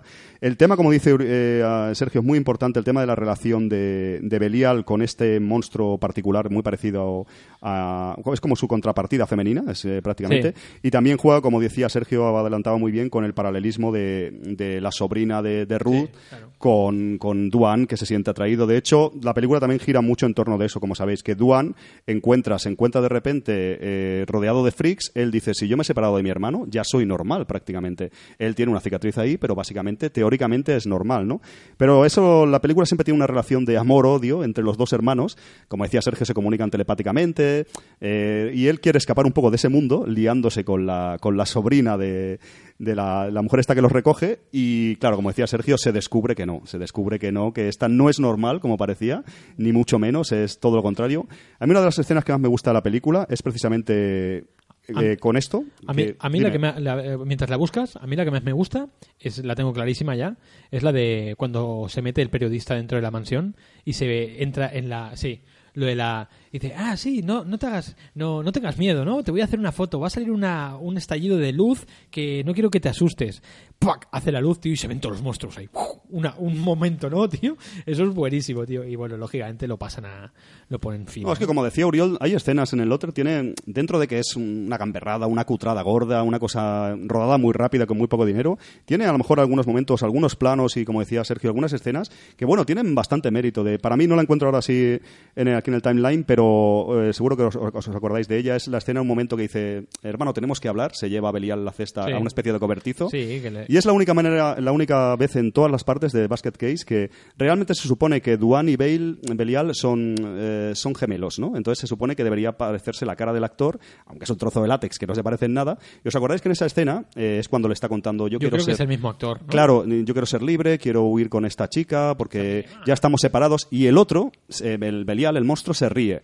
Pero en ese momento es el propio actor, Sí, es la ¿verdad? única vez de la película, además hace un cambio grandísimo, de, de repente es látex y de repente es el actor, claro, caracterizado como debajo de una mesa con el- la prótesis del Belial eh, y riéndose de él. Esa escena me parece, no sé por qué, tiene algo, ese plano, esos planos, tiene algo mágico que me, me encanta, la verdad. Realmente se está partiendo el culo porque es lo que tú dices. Hombre, él es- sabe que la otra es una freak, Es que- dice, ¿cómo te quieres marchar con esta? El- es que en verdad Belial es cabrón, ¿eh? Es Porque un hijo puta, es un egoísta. O sea, eh, el otro le está diciendo que quiere la libertad, que no sé qué, no sé cuánto. Y Belial lo único que hace es partirse el culo en su puta cara, como diciendo, ¿pero dónde vas? ¿Dónde vas si esta No es una no- monstruo no- de...? No lo vas a conseguir. Que en el momento que se desvela Uriol que es que ella es mutante también, Sí, sí. monstruo, es buenísimo, como dice Sergio. Que además está muy bien hecho, que aparece como una especie de alien que, como dice, está embarazada. Es una mano totalmente, Que parece, no, es un animatrónico muy trabajado con muchísimos cables. Puede parecer una mano, pero no, no os engañéis que no es Macario. State of the art. Es Macario. no es nada, no es nada parecido. no, ¿no? y el estómago de ella está súper bien hecho, no es látex eso abierto ahí. Ella no está por detrás de la cama así. eh, En no, absoluto. eh, no, no. En absoluto. Es una película que me, me gusta mucho. Sé que soy culpable, no tiene, no tiene sentido que me guste. Es mala, es, es- es muy de broma, muy, muy bizarra y tal, pero no sé, tiene algo mágico. Quizás es que la vi en, en su día en Videoclub. Eh, la 3 la he visto recientemente y no me gusta tanto. ¿Sí? Eh, Yo no. bueno, como imagináis, no- Es que ¿sabéis de qué igual. va, no? Sí, sí. O sea, sabes que como echó el polvo con el monstruo este, pues la 3 tienen hijos. Claro que sea, sí, sabes, que ¿no? salen De nueve- los siete hijos, ¿no? Los nueve Sí, hijos. un montón, de- sí, nueve o más, o 15, era una exageración, Once, Sergio. once hijos. Como sí. conejos, vamos. Sí, que a mí me hizo mucha gracia porque eh, creo que la... Va saliendo y van diciendo, ¿no? Eso- Sí, sí, no, es eso. Y la 3, la 3 la hicieron un año más tarde, creo. Enseguida se rodó la 3. Y la 3, tú pensarás, mm, tendrán las mismas prótesis estas feas, mal hechas, de las caras de los monstruos, ¿no? Pues no las tienen, se ve que las tiraron a la basura. Porque yo lo estaba viendo, empieza la película y dices, ostras, estos caretos son otros. Es Dice, buenísimo, sí, tío. dice, ¿por qué lo han tirado? Esto dirían, esto no vamos a hacer tercera parte, la vida tira estos trozos de plástico que no lo haremos jamás. De. La 3 es muy divertida también, pero la 2, ya os digo, es una película que, no sé, para mí le tengo mucho cariño, no sé qué opina Uriol, de, le gustan más otras de en el Lotter, quizás, de... A ver, eh, es que ya digo, me gusta la. Yo siempre que veo cine me gusta mucho cuando veo la intención y la personalidad de un director detrás de las películas. Si fueran solo historias, creo que ya, ya ha pasado la época para mí de ver solo historias que, que a veces está bien, pero si veo a alguien con unas ganas tremendas de contarme algo, como es el caso de Helen Lotter, que siempre tiene ganas ahí locas de, de, de, de- de- de hacer el loco y son películas muy frescas y en el caso de Basket Case 2 creo que eso es lo que mola, que ves una película con una frescura bastante grande, de, de que no tiene ningún complejo. Qui- Quizá Helen Lotter, al igual que, ya digo, un Lloyd Kaufman de Troma o un, Tim- un Peter Jackson de inicios o Sam Raimi de inicios, es de que no tienen complejos hacia lo que les gusta. Esto es lo que les gusta. Les gusta el látex, los monstruos, Sí, sí, la- sí. romper convenciones. Quizá sí que hay un... El punto crítico no sería con la prensa, sino con la propia sociedad. El hecho de decir, voy a hacer algo totalmente contrario a lo que decís que es el buen cine y, y lo voy a defender. Y eso es algo que admiro mucho y que creo que está reflejado en toda su filmografía. Y sin duda esta película, pues me parece otra pieza más, pues a la par de fascinante, a la par de, de- de- de entretenida, pero también lo digo, no para todo el mundo, no todo el mundo está dispuesto a aguantar esto porque eh, como toda buena película de terror pide que tú entres dentro de- del juego, pide que tú interactúes de la- con la película de una forma especial y no es para todo el mundo, por supuesto. No, la, la verdad que yo- ahora que estamos viendo aquí, la mejor de la película es la, la madre, ¿no? De todos, la que Mm. te pega un papelón realmente. Annie- Annie Ross se Annie. Ross, ¿no? Realmente tremendo. Granny- que, Granny Ruth es que del en la papel que 3 hace. os adelanto que canta. eh, Es que ella es cantante, Sí, es exacto, cantante. lo que Sí, sí, comentaban, sí. lo que comentábamos, La Sergio. habíamos visto en Superman 3 hasta Toma ya, sí, es que es la que más ha hecho pelis un Sí. poco... Tira sí, mamá sí. del tren también. Mira, eso no lo sabía. Vidas cruzadas. No hemos comentado nada, pero ves, es casi la, supongo que será Sí. la actriz que más ha hecho y quizá, quizás Ted Sorel, que Resonator no, pero había hecho alguna cosilla Ted medio... Sorel, bueno- Ted Sorel había hecho cosillas. No, pero, ¿eh? pero más, más Mira, Sí. em, no tanto como esta actriz, ¿eh? Estamos viendo ahora la escena esta del bar, eh, que a mí me parece una escena súper bien llevada. Es, ¿Sí? eh, yo la primera vez que la vi no me di cuenta de que eran los monstruos. O sea, ahora después, cuando la ves, te fijas en ellos y ves que ellos la- llevan Sí. caretas de hombre. O sea, es una escena que está muy bien rodada y que cuela muy bien, porque... Lo comentábamos de Copland antes, que la primera vez que la ves cuela y luego cuando lo sabes sí que te das cuenta que son ellos. De... Es una escena muy, muy bonita, ¿eh? que salen ahí él se hace... Sí, no, no. Es también un poco eh, Duan, un poco claudica ante, ante los monstruos y al final quiere defender su secreto con su hermano y aunque él quiera ser libre, en principio tengas estos deseos, también los tendrá la tercera parte de, de liberarse un poco de su hermano. Es una relación, como decíamos, de amor-odio, tienen telepatía y nos deja entender que nunca se van a poder liberar uno del otro. Pero como decía Sergio, eh, el- yo creo que el monstruo es el que pasa de todo. O sea, mata gente, se la suda al hermano. Disculpa, Uriol. No, solo quería decir que también me gusta mucho de esta escena que acaba con una buena muerte, un buen combate ahí. O sea, que, quizá una de las cosas que también a los más hardcore fans de, de- del cine de terror o de este tipo de cine es de que esta segunda parte es más light en las muertes. Sí. Eh, hay muchas muertes que casi ni ves qué está pasando, Ujú.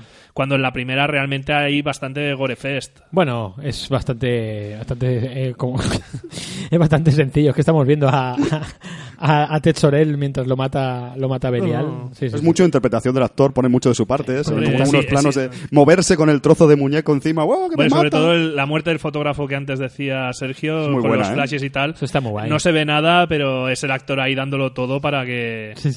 Pero realmente de esta segunda parte, esta, a mí esta secuencia me parece fantástica, te mantiene el interés y, Estamos y viendo esta muerte es muy divertida. Pero por, chula. ¿por qué arranca las caras? No entiendo. No sé, ¿Qué- a, pezuñazos, ¿sabes? ¿Qué finalidad tiene No, eso? y acaba con esta cámara lenta del tío atravesando la puerta, destrozándola, que la verdad es que está bastante bien llevada. Sí, también la escena muy buena, también el momento que acorralan a la periodista. Me gusta mucho eso, ¿no? Cómo actúan todos ya en equipo, ¿no? De ahí para asustar. Pero realmente el que hace el trabajo sucio siempre es Belial, ¿no? Belial, Belial. Todos los demás están ahí. Es el brazo ejecutor, Sí, ¿eh? sí. Sí, sí, no es se como corta. tengo muchos monstruos, pero ninguno va a hacer nada. Exacto. Aparte, esta es otra de esas escenas que es clavadita casi al final de Freaks de Top Browning. Ajá. De hecho, hay un momento. Muy cierto, es verdad. Hay un momento que, que la, la anciana, la Ruth, esta, en el, en el speech este que se hace a lo Braveheart ahí para, para Freaks, ¿sabes? Hay un momento que dice: Los que podáis luchar y os podéis mover, os lucharéis, pero los que no, animaréis. Es buenísima. es Claro, buenísima. porque- Pues solo puede luchar uno y animan los está. otros ocho. Exacto. Bueno, Eh, chavales. Es, es un rollo español, ¿no? De, de- Sí, de uno- nuestro país. Uno trabaja- trabaja y el otro mira. Sí, sí. Pues chavales, eh, si tenéis algo más, alguna Sí, escena que aportar. Simplemente el final, como decías, eh, muy brevemente, Sergio, Sí. ya lo has comentado tú por encima, pero a mí en su día cuando lo vi me gustó muchísimo. El final que, bueno, es un poco, cierra el círculo de la 1 y la 2, ¿no? Si empezaron unidos, acaban inesperadamente unidos. Cuando dice Sergio que Duan pierde el juicio tras a perder a este posible amor platónico que tiene con Sí. esta nueva chica, cuando se da cuenta que es otra monstruo y que él está totalmente fuera de sí, eh, opta por unirse otra vez a lo bestia con su hermano, coserse ahí a, a, lo, a lo gore total y a lo a- con una aguja así que coge rápidamente. Ese final me parece me pareció muy sorprendente en su día y creo que nunca tenía que haber continuado. O sea, el tema de acabar ahí en, en negro cuando todos Está lo descubren, eso, me bien. gusta mucho ese final. Sí, sí, de hecho, en el lote era confesado, lo estuve mirando, que la 3 él no quería hacerla. Fue un impulso que se ve que el productor un año más tarde, poco tiempo más tarde, le dijo, venga, va, vamos a hacer la 3, te doy presupuesto. Y dice que se arrepiente de hacer la 3 porque no le gusta cómo quedó, no tenía un guion lo suficientemente elaborado y tal, y quizás se hubiera quedado, bueno, en esta tampoco tiene un guion elaborado, No, no, ni en la eso. 1, ¿no? Sí, Pero bueno, sobre la marcha. eh, sí, sí, él dice eso, que la 3 no quería hacerla y yo creo que a lo mejor el final de la 2 haberlo dejado ahí, no os adelanto porque no la habéis visto, pero la 3 esto lo resuelve de manera muy fácil. Os preguntaréis, ¿en la 3 está unido toda la película con su hermano? Esto se lo quita de un plumazo rápido en la 3 Claro. y la verdad que el final me parece me parece muy bueno, con ese salpicón en las, muñe en las muñecas que hay con la sangre. Bueno, Este hay plano, una, hay Este que, plano, que ¿no? es de aquello que solo te pasa una vez en la vida, que lanza el salpicón y le da una muñeca en el ojo y cierra el ojo Sí, sí, y sí. se abre de repente y te da como un rollo místico. Sí, o- Eso han hecho miles de planos, seguro Uriol, para Sí, para conseguirlo. intentarlo. ¡Que le den el ojo! No. En fin, vamos, Me vamos. hace, me hace gracia porque veo el listado de, de nombres de monstruos, ¿vale? Y hay, aquí- hay, hay uno que se llama Mouse Face, ¿vale? Cada, cada ratón. Sí, la cara ratón es que tiene unas orejas grandes. Sí, el que parece un goblin en Exacto. realidad. Wormman, el hombre gusano.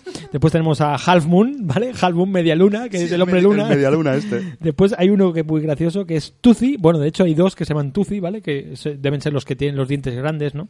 Y, y el último que es Frogboy, que es el que... el- el- Sí, el, el más cutre. Sí, que ese, el, el rana que decís tiene la boca que es como una especie de velcro. O sea, la boca se ve que no hay orificio en la boca, se ve un velcro como una tela negra y ya está, eso es la boca. De... Sí, sí, sí. Es buenísimo, que la nunca lo había que- pensado, pero en la disparatada parada de los monstruos, la, la parodia que decía que la lleva Alex Winter, que era el de Billy Ted, y, Sí. y Tom Stern, que antes he dicho Tom Mess. Tom Mess es un crítico de cine, no Tom Stern la llevó. Eh, me hace gracia de que entre los monstruos que hay hay el horripilante hombre rana. Que cuando lo presenta es simplemente un tío vestido de buzo.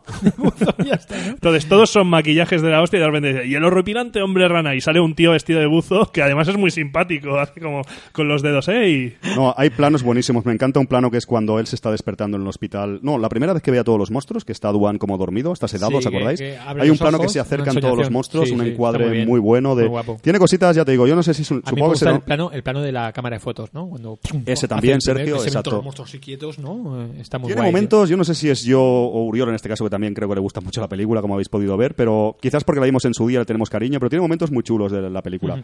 Vamos a ir concluyendo, si os parece. Eh, subimos aquí un poco, vamos a escuchar una escena y, y vamos con las conclusiones, ¿vale?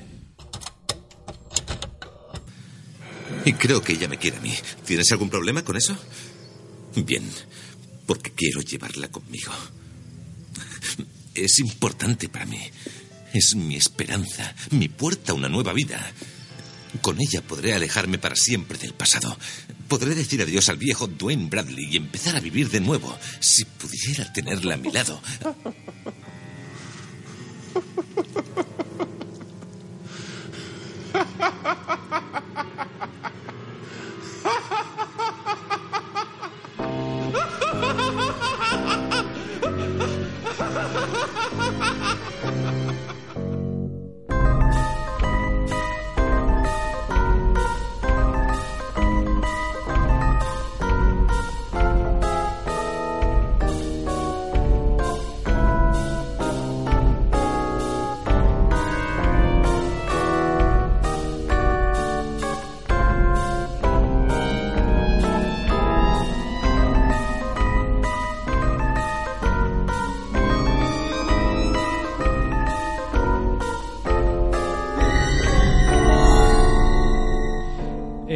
empiezo yo concluyendo. No, empieza Uriol, que antes he empezado yo. Va, concluye tú.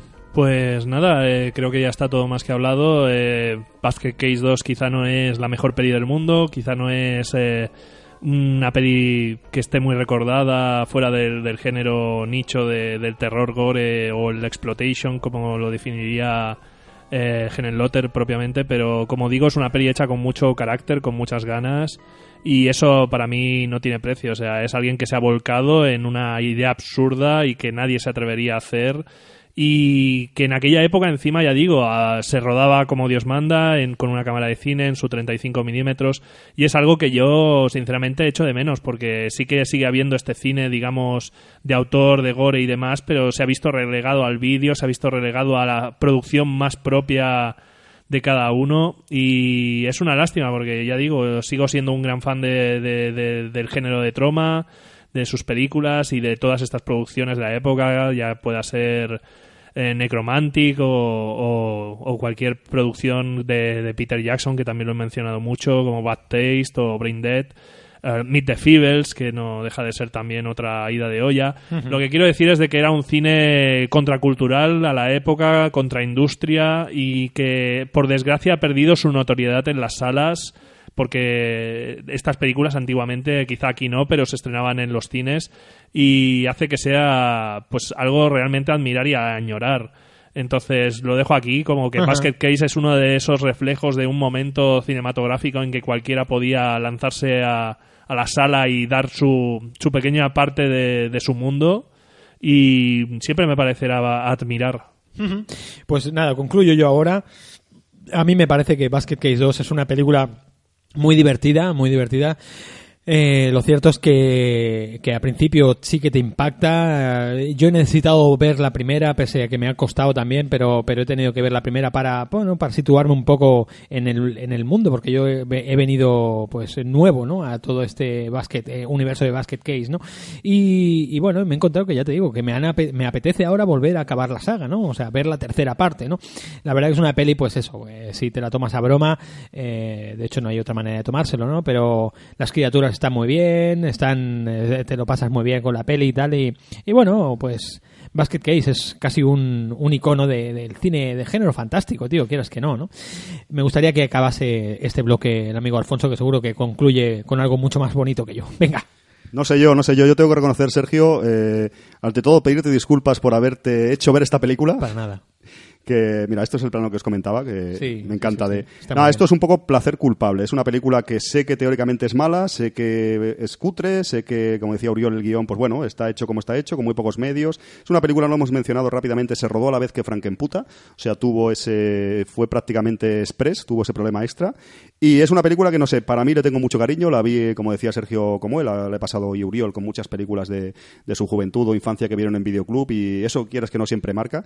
Es una película muy divertida, es una película también que tiene ciertas ínfulas de, o yo le veo pues de crítica social, de algo de, tiene algo de también de tema de, pues no sé, como intenta como algo de mm, psicología o terapia, también intenta buscar un poco más los sentimientos, algo así, aunque al fin y al cabo es una gamberrada digna de su director, una película irreverente, lo que ha dicho Sergio antes, la escena de sexo entre dos freaks así, yo creo que nunca se había visto en la historia del cine, no sé cómo pasó el tema de, del rating y tal, la verdad que tiene cosas que luego hemos visto en otras películas, como hemos comentado, que es, es un tío que siempre le gusta provocar, es un tío también original, Frank en el Lotter, y Basket Case 2, ya te digo, es una película que me gusta especialmente, son pelis así de estas cutres, de risa a veces, pero también, lo hemos dicho, lo hemos dejado entrever también, son pelis que tiene que haber un poco serie B, tiene que haber un poco exploitation, tiene que haber un poco cine underground, porque a lo mejor con grandes producciones sabéis que no se pueden hacer según qué cosas. Como ha dicho Uriol también, algunos proyectos, algunas ideas, solo se pueden llevar a cabo en películas de este tipo, películas más pequeñas y, y en este tipo de, de proyectos. Así que bienvenida a Basket Case y como comentaba Sergio en el artículo del blog también, a veces falta, o yo he hecho faltar, quizás es desconocimiento mío, películas parecidas a día de hoy, quizás, quizás no tienen los canales de distribución que tenían en su día, o me cuesta más encontrarla, pero ya te digo, Basket Case eh, 2, placer culpable, lo reconozco, es una peli que me gusta mucho y que es cutre, es, eh, te puedes reír, pero es como es, es también, es buena también eh, de alguna manera.